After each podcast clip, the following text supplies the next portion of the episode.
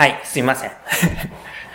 えこういうのがハプニングですよね。えっ、ー、と、多分ですね、えっ、ー、と、礼拝堂で集まっているっていうのと、お家でやるっていうのとの一番の違いはこの日常性というのの違いだと思うんです。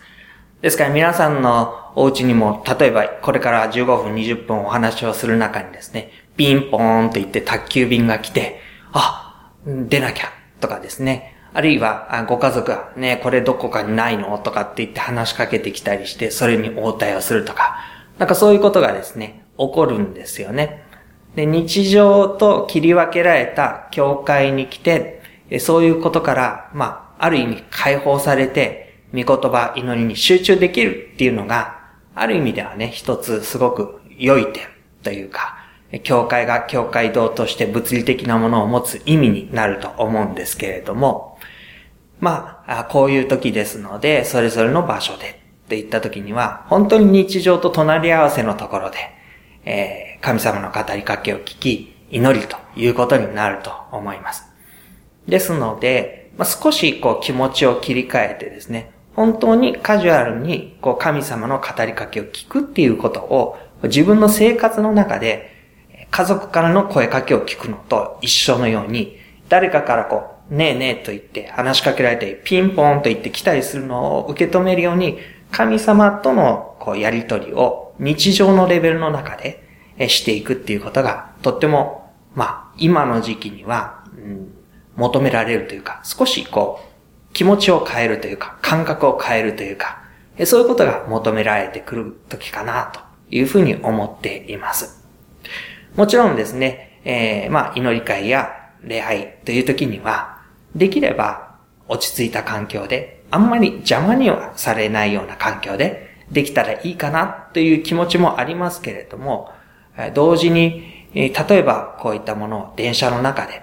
とかですね、道を歩きながらとか、そういうふうに思いをこちらに向けながら日常の中でっていうことも大いに起こり得ることでしょうね。その時のこう私たちの思いとか信仰の歩みっていうのが少し感覚的に違ってくるんだっていうことを体験する機会になるかもしれません。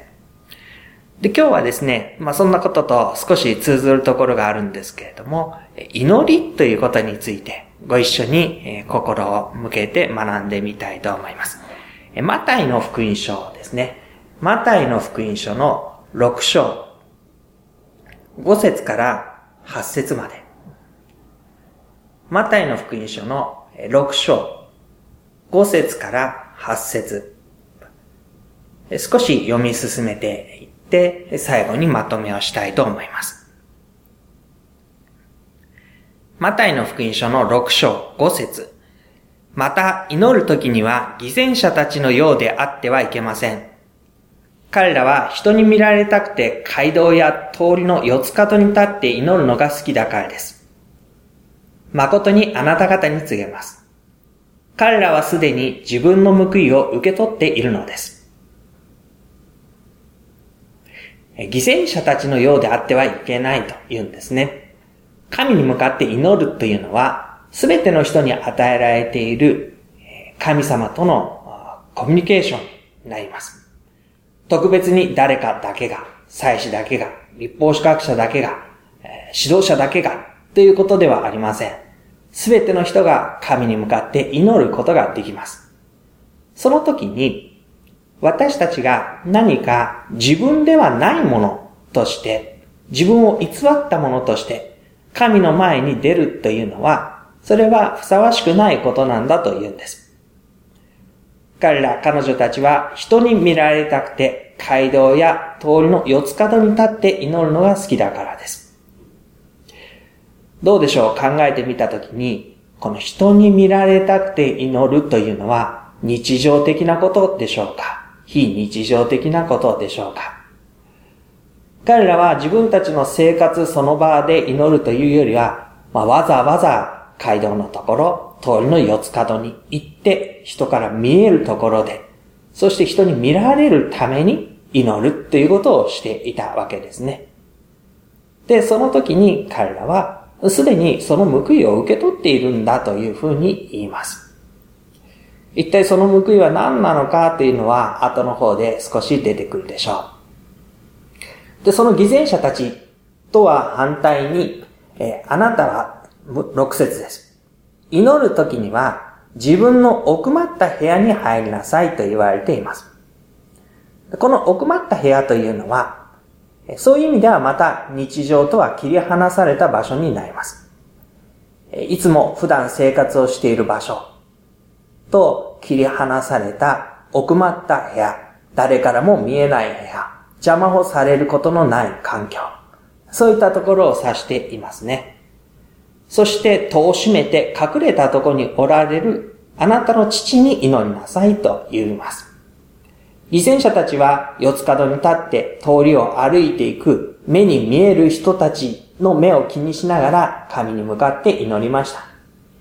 それは神に向かって祈るとは言いながらも、実際には神に向かっているのではなくて、自分自身を見せるために自分自身の言葉を繰り返すだけのことです。しかしここでは、隠れた奥まった部屋に入って、戸を閉めて、そう、人の目を遮断してですね、自分と神様との関係の中で、隠れたところにおられるあなたの父に祈りなさいと言うんです。隠れたところにおられるあなたの父。そう、神様というお方は、隠れているというかですね、私たちが思いをこのお方に向けて、わざわざ神様と呼びかけない限りは、日常の中にあそこにもここにもというふうに、こう見え隠れするものではないというニュアンスがあるでしょう。私たちが毎日の生活の中で、いや、それでも神様と一緒だから、私は祈りながら生活をしているから、確かにそうです。けれども、やはりこの戸を閉めて、じっと神様に思いを潜めて、神様ご自身を探し当てるかのようにして、祈るということの中には、それだけの素晴らしい導き、また真理があることです。でそうすれば、隠れたところで見ておられるあなたの父があなたに報いてくださると言うんですね。人から見て、人から見られるって、称賛されるということの中に、すでに偽善者たちはその報いを受け取っている。それはどんな報いか。人からの称賛です。素晴らしいと言われることです。ああいう風になりなさいっていう風に言われることです。でもそれは本当に小さな報いでしかありません。人の目というのは随分と変わっていきます。ある時に良いと言っていた人が手のひらを返したようにあの人はね、という風に言うことだってあるでしょう。でも、神様の報いというのは、そんな小さなものではない。この時だけで終わるものではない。確かに、神様ご自身が私たち一人一人に与えてくださるという報いです。でその報いが神様からあるのだ。七節、祈るとき、違法人のように同じ言葉をただ繰り返してはいけません。彼らは言葉数が多ければ聞かれると思っているのです。ここにも日常非日常ということを当てはめて考えてみましょう。同じ言葉をただ繰り返す。これは祈りの言葉になります。決まった文句です。そのことを言葉数が多ければという風にして何度も何度も繰り返し祈る。それは、ある意味非日常。自分たちの心の思いというよりは、人に見られたくてということに通ずるような、そのことに自分がよ、酔いしれていく。そういう形での祈りになります。しかし、そうではないのだと言います。彼らの真似をしてはいけない。あなた方の父なる神は、あなた方がお願いする先に、あなた方に必要なものを知っておられるのだと言います。で、ここには、神の日常性ということがあるんです。私たちにとっては、日常の中でですね、神様を、まあ、なんて言うんでしょうね、忘れてというか、うん、神様に思いを向けようとしても、いろんなことに、まあ、囚われながら歩んでいるような私たちですので、私たちは日常の中で、奥まった部屋、隠れた部屋で時間をとって落ち着ける環境を探して神に心を向けることが必要になります。その姿は人の前に出て行ってわざわざというような非日常性ではなく、日常の中にある落ち着いた隠れた神に、心を向けるという環境になりますね。そういうことに対して、神はどのようにお答えくださるのかということですけれども、神はここに書いてあるのは、あなた方がお願いする先にあなた方に必要なものを知っておられると言います。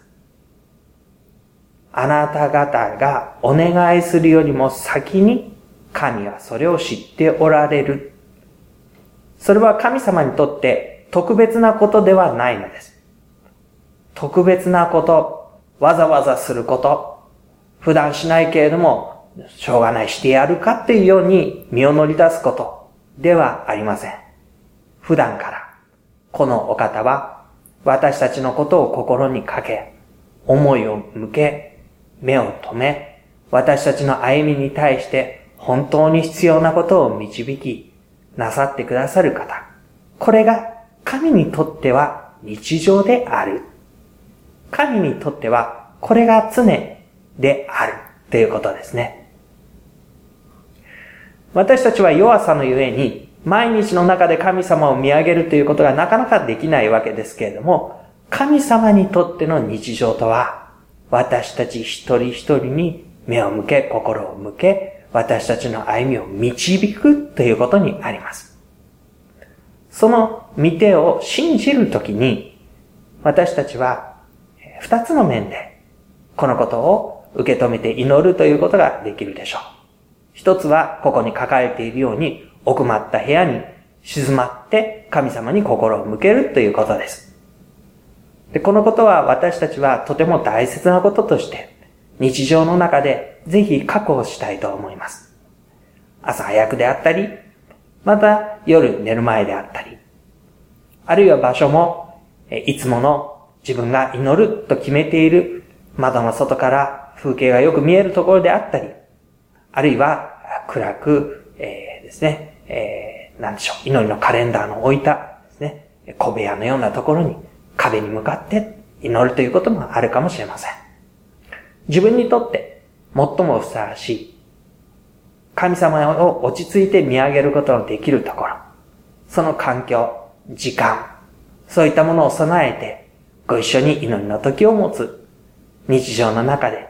この時間だけは、と切り離された、守られた、邪魔されるところのないものとしてそれを確保する。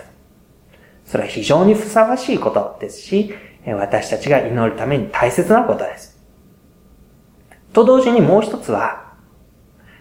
神様が私たちにいつも心を向けていらっしゃるというその神の日常の中では、私たち自身が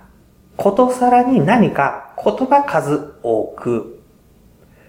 改めて祈りの姿勢をとって切り放たれたところで神様と言わなくても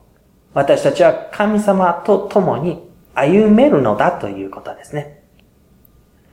その神様の一方的な導きに対して心を向け続けていく私たちの歩みが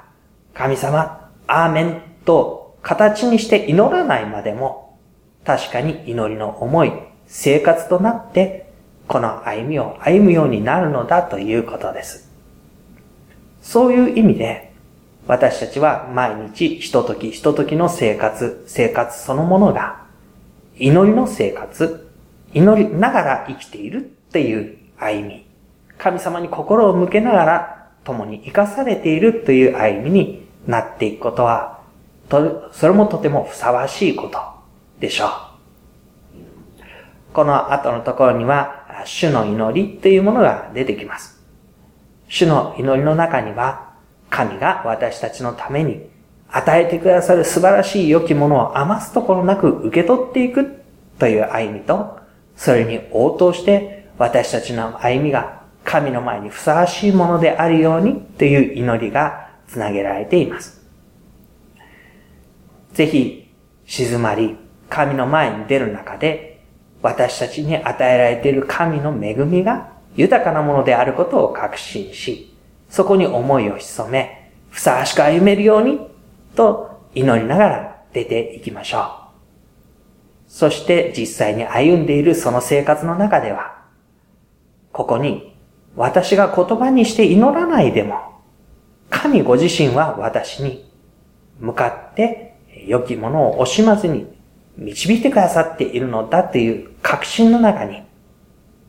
心の中に流れる祈りに心を向けながら、